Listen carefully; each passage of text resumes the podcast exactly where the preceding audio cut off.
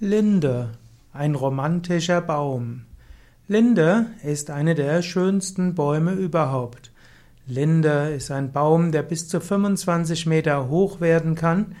Linde ist ein Baum, der sehr alt werden kann. Linde, es gibt tausend Jahre alte Linde. Linde waren früher an den Dorfplätzen sehr verbreitet.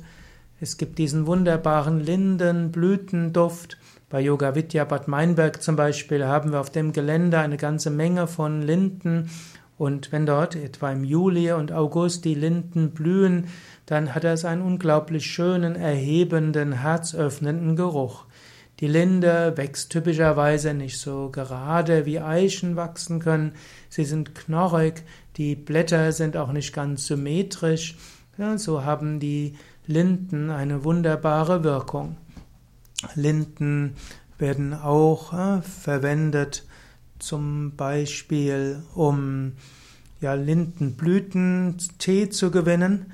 Lindenblütentee hat eine Vielzahl von schönen Wirkungen. Man nimmt die Blüten, sammelt sie zum Beispiel im Juni bis Juli, dann kann man sie trocknen und anschließend als Tee verwenden.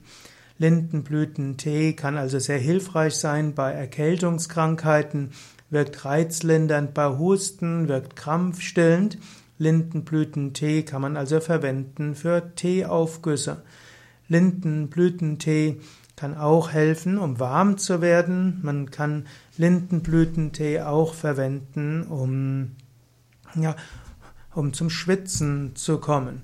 Und so kann Lindenblütentee auch verwendet werden, bevor man zum Beispiel, hm, bevor man zum Beispiel bei Erkältung ein Erkältungsbad nimmt, sodass man nachher gut schwitzen kann.